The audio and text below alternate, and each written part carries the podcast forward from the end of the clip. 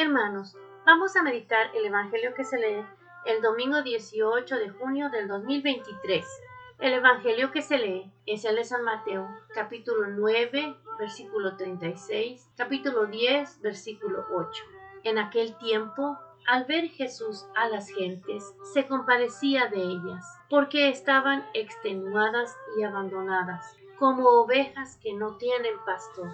Entonces dijo a sus discípulos, La mies es abundante, pero los trabajadores son pocos. Rogad, pues, al Señor de la mies que mande trabajadores a su mies. Y llamando a sus doce discípulos, les dio autoridad para expulsar espíritus inmundos y curar toda enfermedad y dolencia. Estos son los nombres de los doce apóstoles. El primero, Simón, llamado Pedro, y su hermano Andrés. Santiago el Cebedeo y su hermano Juan. Felipe y Bartolomé. Tomás y Mateo, el publicano. Santiago el Alfeo. Y Tadeo, Simón el celote y Judas Iscariote, el que lo entregó. A estos doce los envió Jesús con estas instrucciones. No vayáis a tierras de gentiles, ni entréis en las ciudades de Samaria, sino id a las ovejas descarriadas de Israel. Id y proclamad que el reino de los cielos está cerca. Curad enfermos, resucitad muertos, limpiad leprosos, echad demonios. Lo que habéis recibido es gratis. Entonces, dadlo gratis. Palabra del Señor. Gloria a ti, Señor Jesús. Hermanos, este domingo el Señor nos quiere decir que debemos estar juntos como sus apóstoles. Él nos llama por nuestro nombre, así como llamó a sus doce apóstoles. Él hace que uno se enamore de Él, así como los tuvo a ellos cerca de Él, los enamoró, les enseñó cómo sanar enfermos, cómo orar, cómo la fe y por medio de Él llegarían al Padre y la fe les iba a ayudar para hacer todas estas tareas de misericordia que el Señor le gusta, que se llaman acciones, que se llama, es, todo hombre vive de la fe que tiene el Señor, pero también necesita hechos, o sea, hechos de fe, acciones, servicios. No nada más es estar con Él, tenemos que ir, como Él nos dice, vayan, pero no vayan a donde está la iglesia llena de gente que ya cree en Él. No vayan a donde está la, grupos de oraciones nada más, donde está hablar de Dios nada más a la gente que ya sabe de Él. Es bueno ir a la iglesia, muy bueno. Es bueno ir al grupo de oración, muy bueno, para crecer todos juntos. Pero de ahí el Señor nos manda fuera, a donde se necesita, a donde están esas ovejas perdidas, esa gente que no lo conoce, que no sabe que Él está vivo, que no ha sentido el amor de Dios porque tiene todavía los ojos cerrados.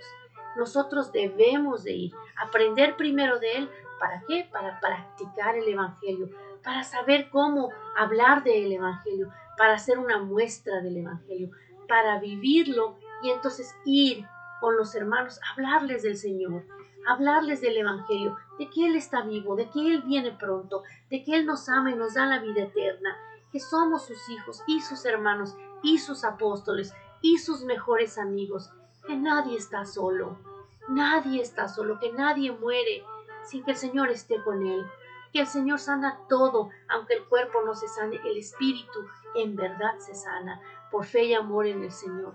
Esa es la buena nueva que tenemos que ir a dar a todos aquellos hermanos que tienen la tristeza en su corazón porque no lo conocen. Hoy el Santo Papa nos dice, el Evangelio dice que Jesús instituyó a doce, que llamó apóstoles, para que estuvieran con él y para enviarlos a predicar. Dos cosas para que estuvieran con él y para enviarlos a predicar. Hay un aspecto que parece contradictorio. Los llama para que estén con él y para que se vayan a predicar se podría decir o una cosa u otra cosa, estar o ir. En cambio, no. Para Jesús no hay ir sin estar y no hay estar sin ir. No es fácil entender esto, pero es así. Tratemos de entender un poco cuál es el sentido con el que Jesús dice estas cosas. En primer lugar, no hay ir sin estar. Antes de enviar a los discípulos en misión, Cristo dice el Evangelio, los llamó. El anuncio nace del encuentro con el Señor. Toda actividad cristiana, sobre todo la misión, empieza ahí. No se aprende en una academia, no, empieza por el encuentro con el Señor, testimoniarlo. De hecho, significa irradiarlo, pero si no recibimos su luz, estaremos apagados. Si no lo frecuentamos, llevaremos nosotros mismos a los demás en vez de llevarlo a Él, y todo será en vano. Por tanto, puedes llevar el Evangelio de Jesús solo a las personas que está con Él. Alguien que no está con Él no puede llevar el Evangelio. Llevará ideas, pero no el Evangelio. Igualmente, sin embargo, no hay estar sin ir. De hecho, seguir a Cristo no es un hecho intimista, sin anuncio, sin servicio, sin misión. La relación con Jesús no crece en ese momento. Debemos de seguirlo estando con Él, llevarlo en el corazón para poder hablar de Él.